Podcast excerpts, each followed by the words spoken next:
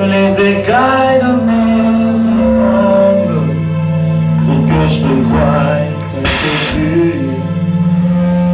Amène-moi aux choses simples, qui me montrent ta grandeur.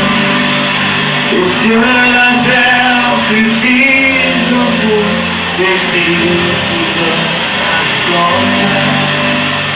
Ouvre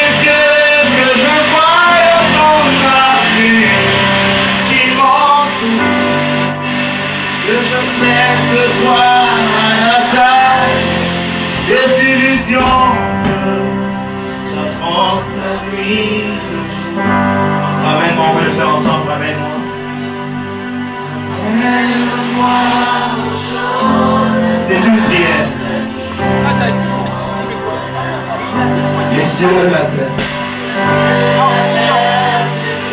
C'est ton cœur qui désire quelque chose auprès de Jésus. Alléluia. Que je voie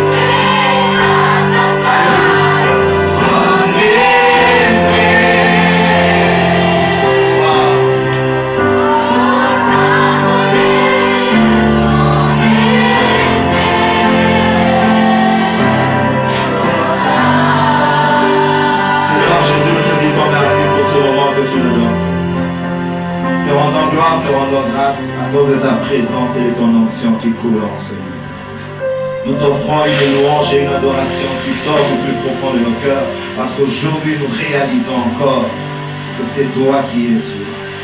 Tu es avec nous, tu es notre ami, tu es notre amour, tu es notre abri, tu es notre refuge, tu es notre secours. Tu nous donnes tout, tu nous donnes mieux que tout ce que nous demandons, tu nous donnes mieux que tout ce que nous désirons, tu nous donnes ce qu'il nous faut, tu nous donnes ce qui nourrit l'âme, tu nous donnes ce qui restaure le cœur. Ma prière est que tu sois ici et que tu nous parles aujourd'hui, que tu sois ici et que tu nous touches aujourd'hui, que tu sois ici et que tu changes nos vies. C'est devant toi que sont nos cœurs nos âmes, nos esprits et nos pensées.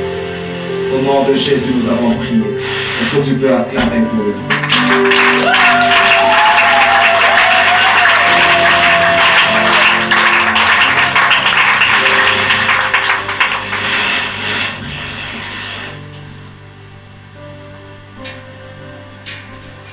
commencerai par dire merci au président et à mon très cher ami, le frère Rami. C'est une très grande confiance qu'on a pu m'accorder. Je ne crois pas peut-être être digne de ça, mais il a plu à Dieu qu'on puisse porter un choix sur moi. Et ma prière est tout simplement que, en venant ici, que je sois une bénédiction pour.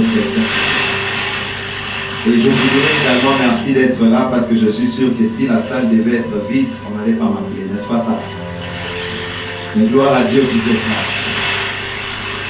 Le thème qui nous a été donné sur lequel nous voulons ensemble parler pendant quelques minutes, on a parlé d'une génération impactée, afin d'être un modèle pour sa génération. Et nous voulons ensemble partager sur la parole, regarder dans la Bible, regarder dans nos vies et regarder dans le monde. Pour ensemble arriver à comprendre comment moi, toi, nous pouvons devenir cette génération impactée par Dieu, impactée par le Saint-Esprit, et qui peut être le modèle pour tous les autres, qui peuvent être le modèle pour tous ceux qui nous entourent, qui peuvent être modèles pour tous les autres qui ont besoin de nous. Le verset de base, c'était celui de 1 Chronique, le chapitre 11, à partir du verset 10 jusqu'au verset 20. Mais personnellement, je prendrai le verset 16 jusqu'au verset 20 pour gagner le temps. David était alors dans la forteresse. Et il y avait un poste de Philistin à Bethléem. David eut un désir et il dit, qui me fera boire de l'eau de la citerne qui est à la porte de Bethléem? Alors les trois hommes passèrent au travers du camp des Philistins et, plus, et puisèrent de l'eau de la citerne qui est à la porte de Bethléem. Ils la portèrent et la présentèrent à David. Mais David ne voulut pas la boire il, il la répandit devant l'Éternel. Il dit que mon Dieu me garde de faire cela. Boirai-je le sang de ces hommes qui sont allés au péril de leur vie? Tu peux dire avec moi, au péril de leur vie. Ils sont allés au péril de leur vie, car c'est au péril de leur vie qu'ils l'ont apporté. Et il ne voulut pas la boire. Voilà ce que firent ces trois veillants hommes. Vous allez également m'aider à chercher le verset d'Ésaïe, le chapitre 6, du verset 5 au 8e, et également Romains, le chapitre 12, du premier au deuxième verset. Si on peut lire les deux, et comme ça on avance. Quelqu'un peut nous aider à lire? Ésaïe 6, 5 à 8.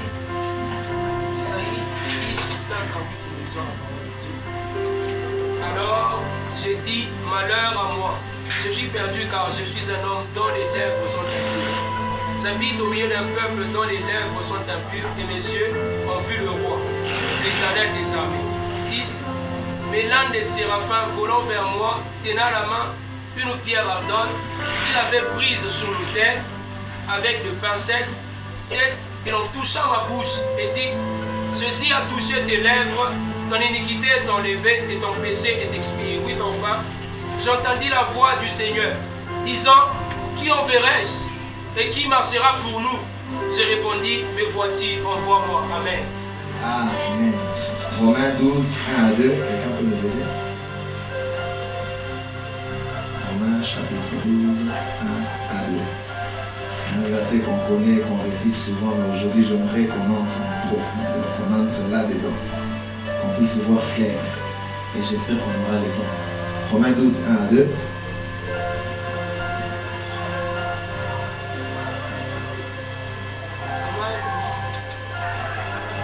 Romains 12, 1 à 2, lisons la parole de Dieu.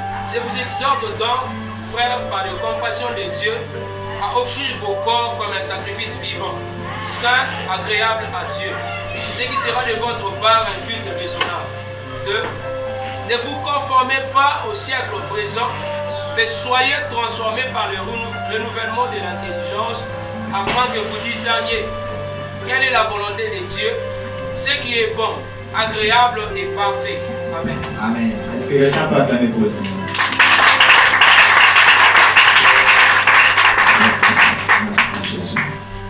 Nous allons maintenant démarrer. Nous allons décoller ensemble.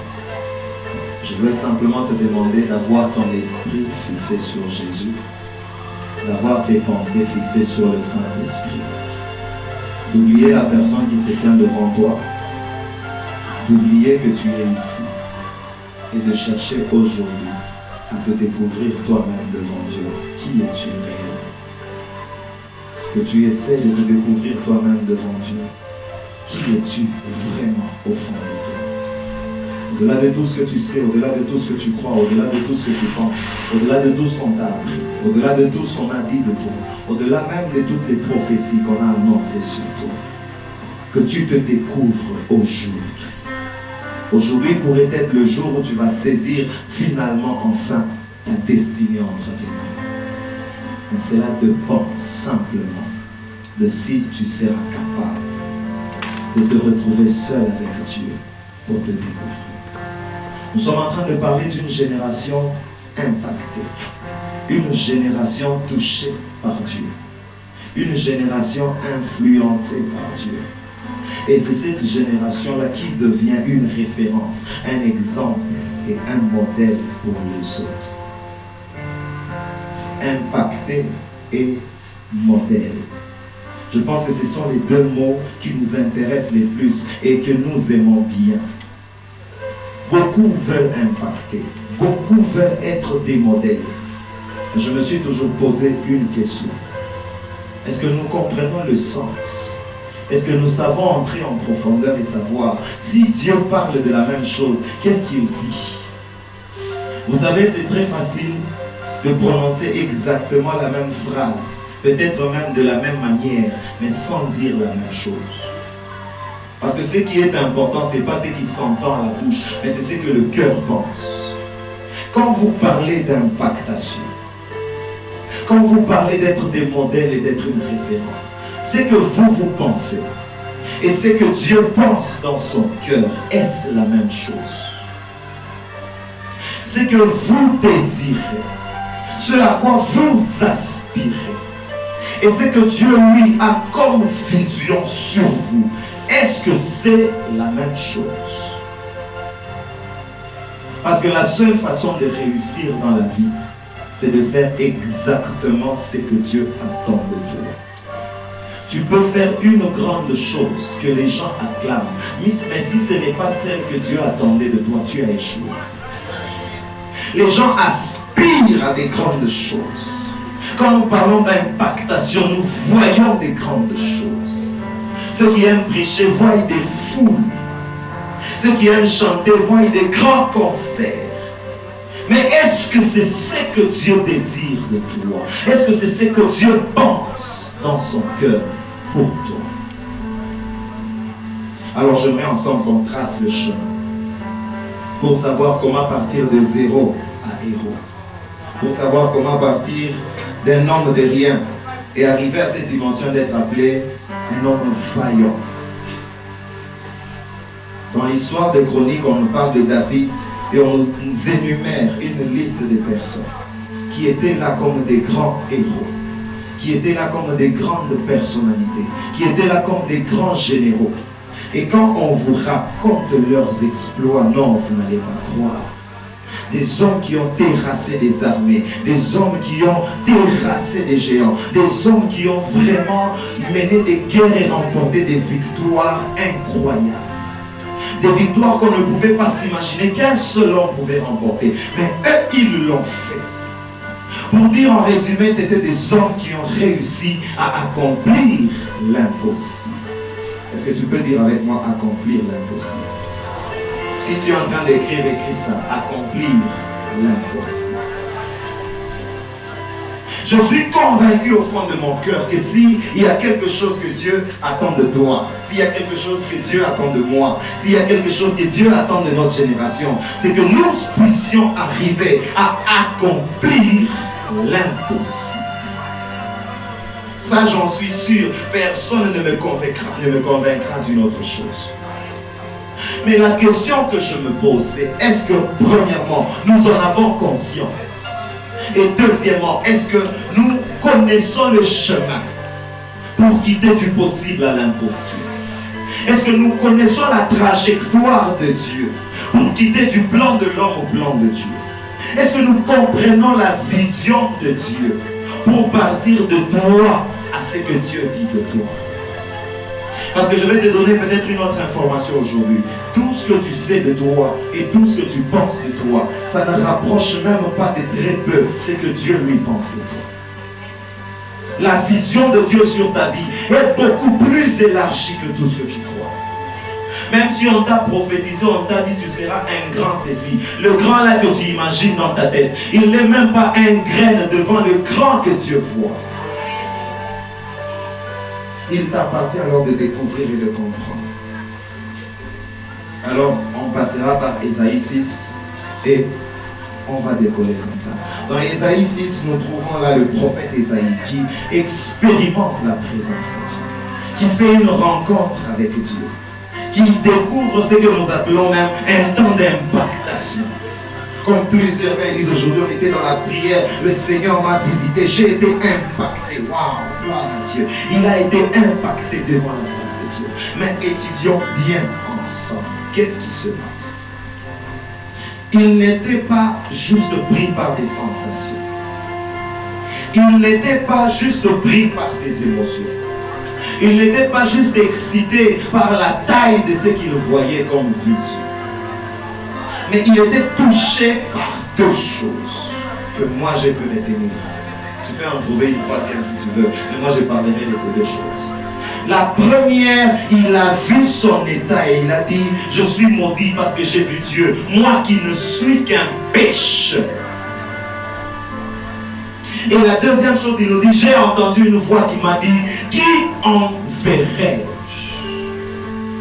Alors je dirais à quelqu'un, tu veux que Dieu t'impacte. Tu dis que Dieu t'a déjà impacté. Tu passes des moments de prière que tu appelles des temps d'impactation. Tu sors de là avec quoi Tu sors de là avec quoi je suis, j'étais là, j'ai prié, je suis sorti en sentant le feu. Le feu c'est bien, mais Esaïe n'est pas sorti juste avec le feu. Premièrement, il a vu son état. Premièrement, il a vu sa condition. Premièrement, il a vu, il a vu ce qu'il était. Alors vous comprendrez donc que Dieu, quand il nous attire dans sa présence, il ne veut pas juste nous donner des sensations. Il ne veut pas juste nous donner des temps pour exciter nos émotions. Mais moi, j'ai tiré trois choses. Premièrement, Dieu, il veut nous façonner. Dieu nous attire dans sa présence pour nous impacter, comme on le dit, il veut premièrement nous façonner, c'est-à-dire nous donner une forme, c'est-à-dire nous forger. Deuxièmement, il veut nous envoyer, nous donner une mission, nous donner une raison d'exister, nous donner une raison de faire ce qu'on doit faire. Et troisièmement, je m'arrêterai par là, on peut ajouter plusieurs choses. Il veut nous apprendre comment vivre pour lui et lui être agréable. Moi, j'estime que sans ces trois choses, on n'est pas encore chrétien.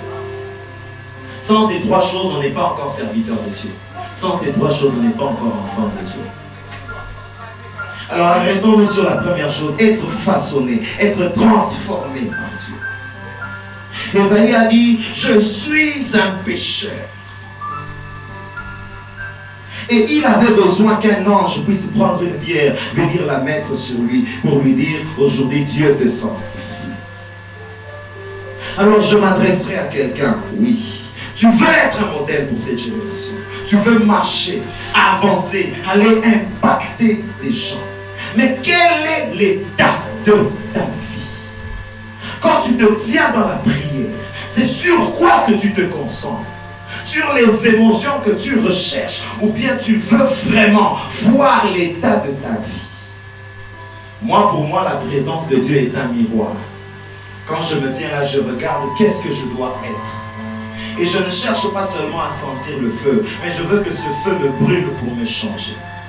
Je ne cherche pas seulement à sentir l'onction, mais je veux que cette onction me touche pour me briser. Et ça, c'est ce que Dieu fait quand il nous attire dans sa présence. Alors je dirais à quelqu'un ici, aussi longtemps que tu veux être un modèle, tu veux impacter les gens, mais que ta vie, tu ne la connais pas, tu ne la comprends pas, tu ne la maîtrises pas, sache que tu n'iras nulle part. Aussi longtemps que tu veux être un modèle, tu veux impacter, tu veux même que Dieu te touche et qu'il t'impacte. Aussi longtemps que tu n'es pas prêt à reconnaître ton état de péché, tu n'iras nulle part. Tu n'iras nulle part. Alors moi j'estime que la première chose, quand on s'approche de Dieu et qu'on veut son impactation, c'est la repentance. Tu dois t'approcher de Dieu en regardant ta vie et voir tout ce qu'il y a comme péché. Je précise tout ce qu'il y a comme péché. Que tu aimes ça, que tu n'aimes pas ça.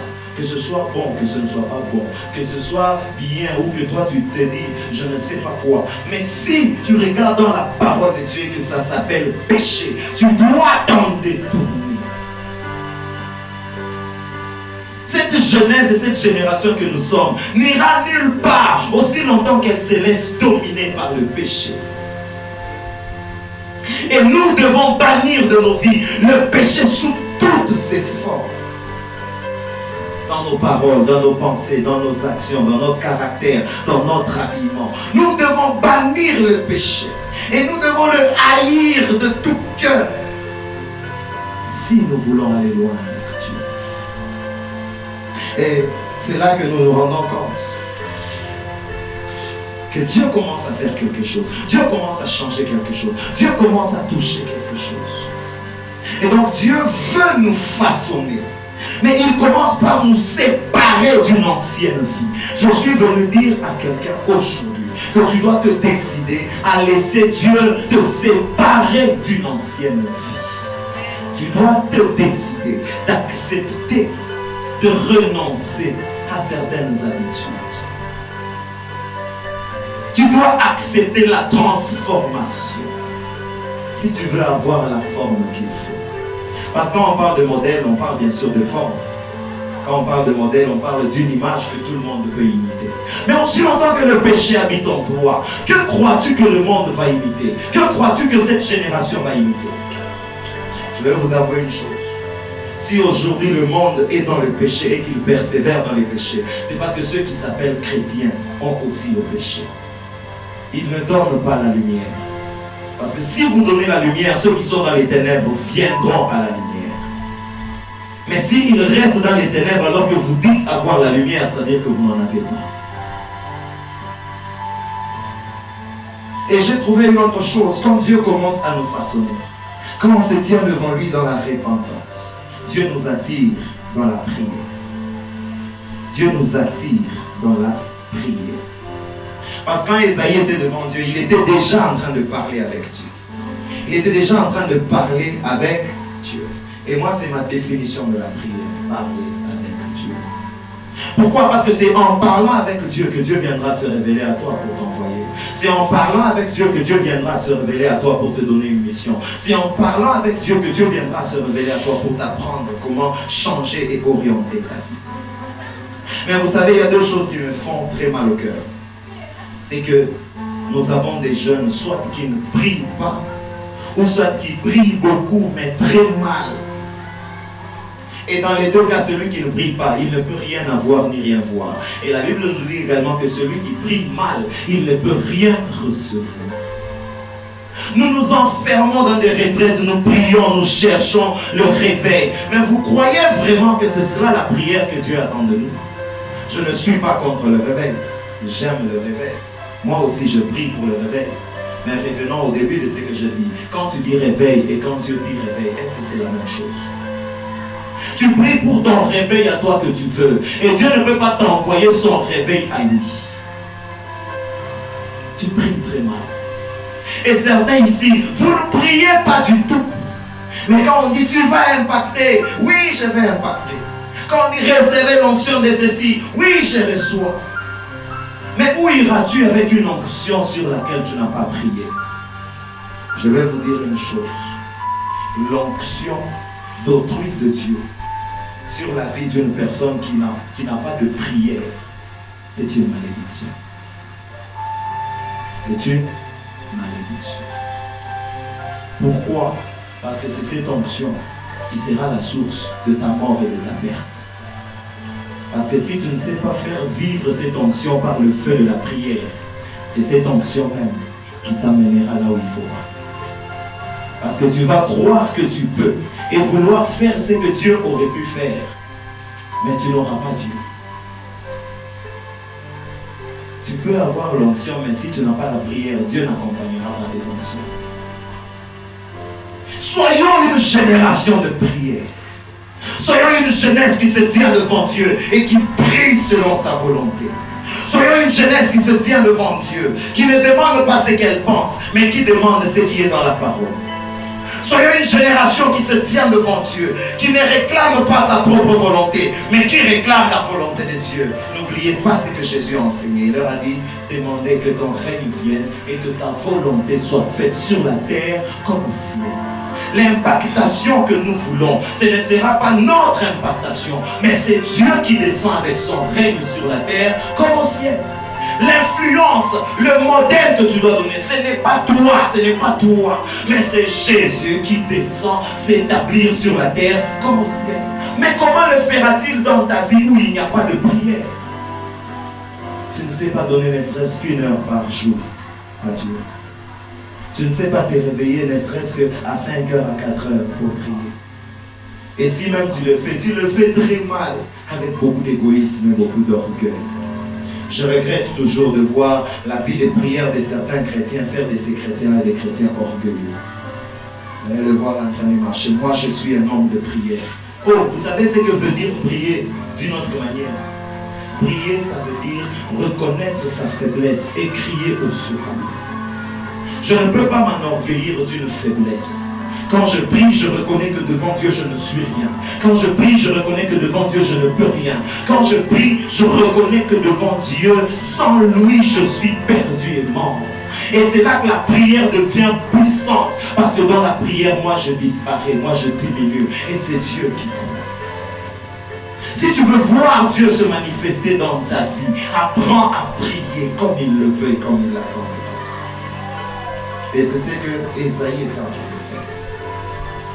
Parce que dans sa prière, il a dit, je suis maudit parce que j'ai vu Dieu. Il s'est fait petit, il s'est fait insignifiant. Il pouvait dire, non, moi je suis un grand prophète, aujourd'hui j'ai la joie de voir le trône de Dieu. Mais il n'a pas dit ça. Mais toi, qu'est-ce que tu te dis? Quand tu as ne serait-ce qu'une petite vision comme ça? Tu as vu la robe d'un ange, même pas l'ange, la robe d'un ange. Et tu sors, tu dis à tout le monde, je suis devenu un grand prophète. Au lieu de sortir et de pleurer pour te dire l'ange que j'ai vu était plus saint que moi. Avançons, sinon on risque de passer tout le temps. Et on se rendra compte qu'en fait, tout ça se base sur une seule chose qui est aussi très importante la parole de Dieu. Esaïe ne pouvait pas dire je suis un homme pécheur s'il ne connaissait pas une parole qui lui condamnait en tant que pécheur. Esaïe ne pouvait pas dire je suis un homme pécheur s'il ne connaissait pas une certaine parole qui parlait du péché.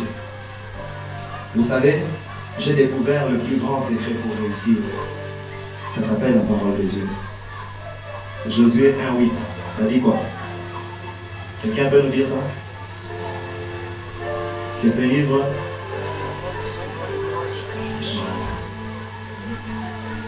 Médite le jour et je nous poserai la question, ici où nous sommes, qui a déjà vu, fini sa vie de Genèse à Apocalypse au moins une seule fois. Vous êtes là. Si vous êtes là, gloire à Dieu. Mais nous autres, maintenant je nous poserai une question. Vous connaissez la série 24 heures chrono, c'est combien de saisons. Qui a déjà fini toutes les saisons?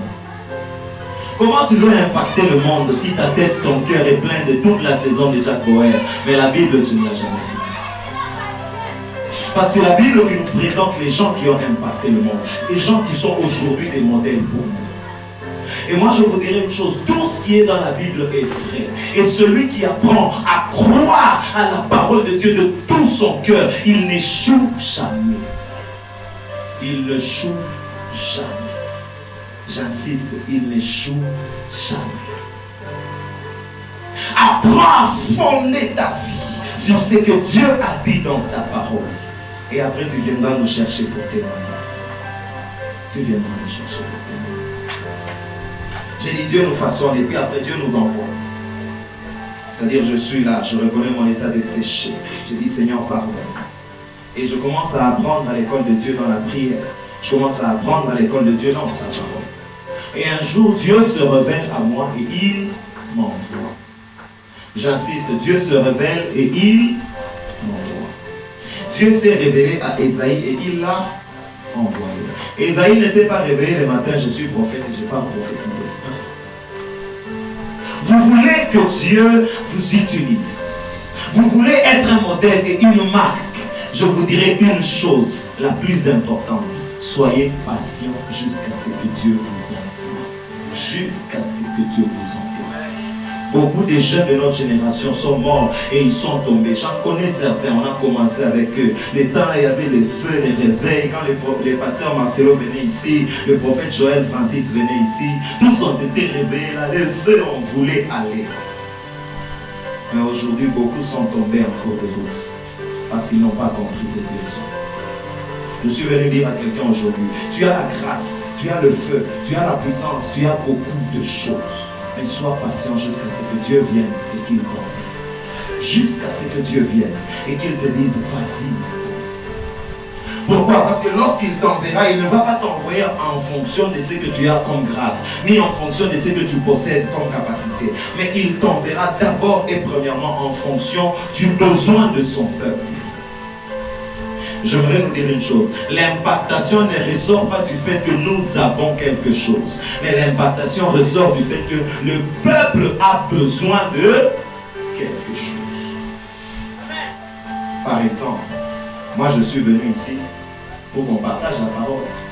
Je ne suis pas venu parce que j'ai la parole à partager, mais je suis venu parce que vous avez besoin d'écouter.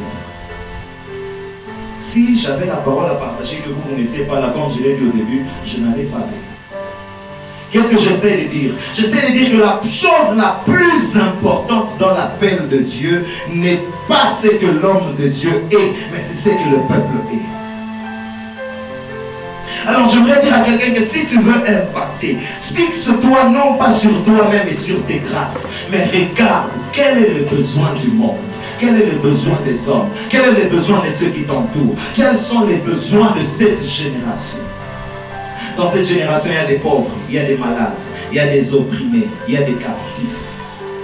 Il y a des gens qui ont vraiment besoin de l'aide de Dieu. Et si Dieu t'a rempli de grâce, c'est pas pour que tu fasses du succès, c'est pas pour que tu te présentes devant les gens et qu'on t'acclame, mais c'est pour que tu ailles trouver quelqu'un qui souffre et que tu lui donnes de l'espoir.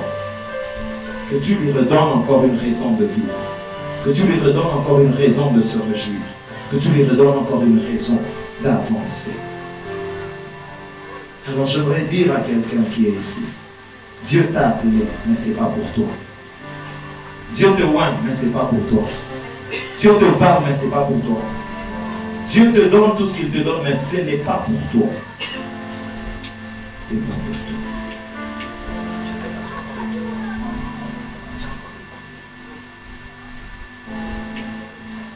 on va s'efforcer pour que dans quelques minutes Et quand tu as compris que c'est un problème du besoin du peuple de Dieu, c'est là que tu peux maintenant définir ton potentiel. Ton potentiel, c'est-à-dire ce que maintenant Dieu a mis en toi. Et une confusion que nous faisons souvent, c'est laquelle? C'est de confondre les choses que nous aimons faire avec le véritable potentiel que Dieu a mis en nous. Par exemple, tu peux être là, tu aimes chanter. Et tu crois que Dieu t'a appelé à chanter parce que tu aimes chanter. Et même peut-être tu as une bonne voix. Mais peut-être Dieu t'a appelé à prêcher. Le potentiel qui est en nous, selon la définition du monde, c'est ce qui se manifeste déjà comme capacité. Mais selon la définition de Dieu, c'est ce que Dieu lui-même vient construire en toi. Il ne s'agit pas toujours de ce que tu as déjà. Je dis il ne s'agit pas toujours. Je n'ai pas dit il ne s'agit jamais. Non. Bien sûr, il y a ce que tu as déjà, mais il y a d'autres choses que tu n'as même pas. Voilà pourquoi dès le début, je commençais par dire, tu dois te découvrir. Tu dois te découvrir. Tu dois te découvrir. Vous savez, quand on a appelé Saül pour être roi, il a dit, je suis le plus petit. Et le jour qu'on a voulu le rendre, il est allé se cacher. Parce qu'il ne croyait pas, il ne croyait pas avoir cela, il ne croyait pas avoir cela. De la même manière, j'aimerais dire à quelqu'un, peut-être que toi, tu te vois sur un autre chemin. Là où tu veux servir Dieu, là où tu veux aller loin avec Dieu. Mais tu dois te découvrir et tu dois te connaître. Tu dois faire la rencontre avec celui qui te dira qu'en réalité, Dieu t'a appelé à être roi. Tu dois faire la rencontre avec celui qui te dira que en réalité, au-delà de ce que toi tu aimes et de ce que toi tu veux faire, la vérité c'est celle-ci. Pourquoi? Parce qu'il y a une autre réalité à côté de cela. C'est laquelle? C'est là où Dieu dit à Pierre, laisse ton filet et suis-moi. C'est-à-dire un jour Dieu viendra pour t'introduire dans ton appel véritable et il te dira d'abandonner ce que tu fais pour le suivre. Je lis par exemple l'histoire de certains hommes de Dieu qui étaient des pasteurs dans des églises qui avançaient. Mais Dieu leur a dit d'arrêter pour devenir missionnaire quelque part. Au milieu des villageois. C'était ça la vision de Dieu sur eux. Ils pouvaient se dire non, je suis déjà pasteur, ça avance. Non. Il y a une autre leçon que j'ai découverte. C'est même dans une vidéo qui circule parfois sur les réseaux sociaux. On a dit Dieu ne va pas nous juger en fonction de ce que nous avons fait, mais en fonction de ce que nous étions appelés à et donc, si tu ne te découvres pas réellement, si tu ne te vois pas clairement, hmm, parce qu'il y a des gens qui se voient, euh, mais c'est flou, tu dois te voir clairement. Si tu ne te vois pas clairement, sache que tu n'atteindras jamais la destination que Dieu t'a fixée. Et à la fin de tout, Dieu te dira, je t'ai attendu, tu n'es pas venu. Tu vas dire, non Seigneur, je suis arrivé là avec une église de 500 000 membres. Non, lui te dira, non, je t'ai attendu comme missionnaire j'aimerais nous poser la question. Nous aspirons tous à la grandeur. Mais qui peut croire que sa grandeur à lui se trouve peut-être en passant toute sa vie juste en train de prêcher aux enfants de la rue? Tu le croises là, tu le parles. Pas d'organiser des rencontres, pas d'organiser des ceci. Qui croit que sa grandeur qui croit que lui, peut-être sa grandeur, ça peut être seulement d'aller quelque part, là où les enfants sont dans la famille et de commencer à les aider qui croit que sa grandeur à lui, là je vais être dur, qui croit que sa grandeur à lui peut être d'aller simplement, peut-être dans un pays islamique, prêcher là-bas et mourir au nom de Jésus. Qui croit que sa grandeur à lui est d'abord dans ce que Dieu attend de lui et non pas dans ce que toi tu penses. Quel que soit ce que Dieu attend. Parce que je reviendrai dans ce que David a dit. Ils y sont allés au péril de leur vie. La grandeur dans l'appel de Dieu n'est pas dans le fait que ce qu'on fait est grand, mais la grandeur dans l'appel de Dieu est dans le fait que ce que nous faisons, nous le faisons au prix de notre vie. C'est tenir ici et prêcher, c'est bien, c'est facile, ça fait du bien. Mais Dieu ne tire pas sa gloire là-dedans. Dieu tire sa gloire dans celui qui est prêt à sacrifier toute sa vie. Je suis venu dire à quelqu'un, tu veux impacter, tu veux être impacté, tu veux être un modèle, tu veux, tu veux. Sois prêt à en payer de ta vie. J'ai lu l'histoire des hommes qui ont prié jusqu'à mourir. Il est mort des prières. Quand on va à l'hôpital, il y a des gens qui meurent des cancers, qui meurent. Et ils sont morts de prière parce qu'ils intercédaient pour le réveil. Mais nous, nous cherchons les réveils. Seigneur, réveil, réveil, réveil, parce qu'on veut se sentir bien. Mais les gens sont morts dans la prière pour ça. Alors pèse encore ta façon d'avancer. J'aimerais finir, j'aimerais finir.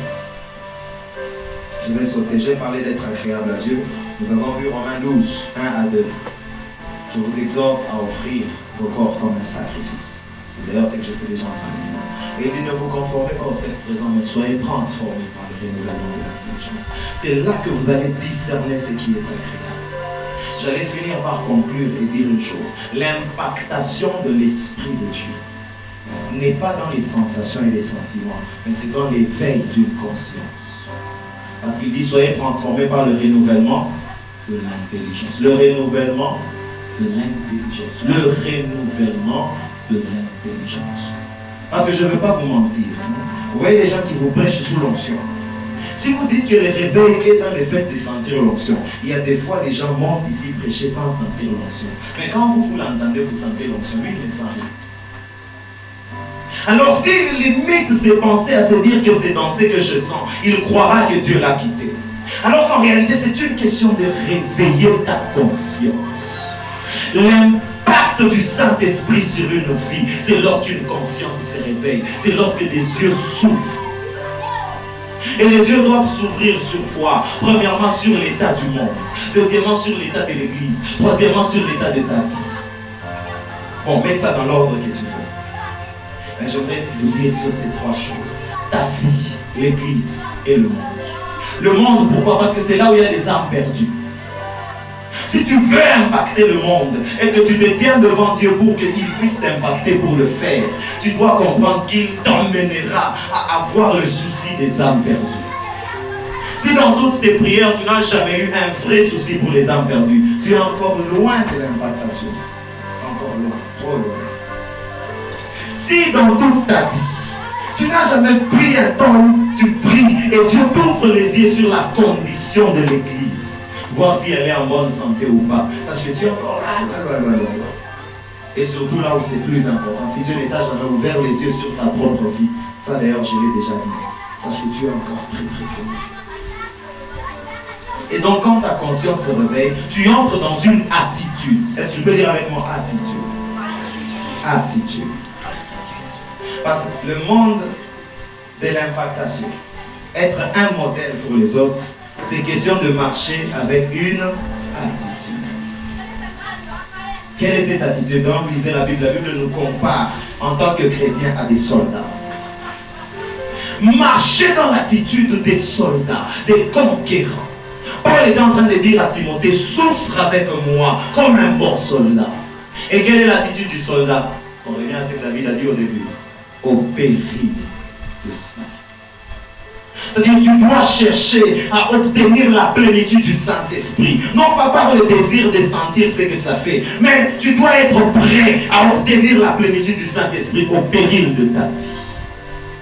Tu dois être prêt à prêcher l'évangile, pas juste pour le bonheur d'être appelé évangéliste gagneur d'âme, mais tu dois être prêt à le faire au péril de ta vie. Tu dois être prêt à tout donner à Dieu, tout sans exception. Et c'est par là que je finirai. Pour dire une chose à quelqu'un, sois sûr avec moi que Dieu t'a appelé, que Dieu t'a destiné à être grand et à faire des grandes choses.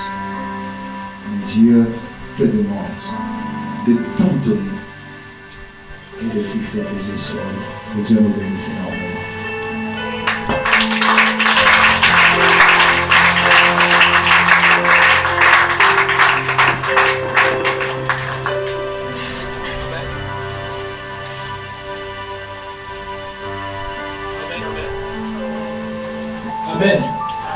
Je pense que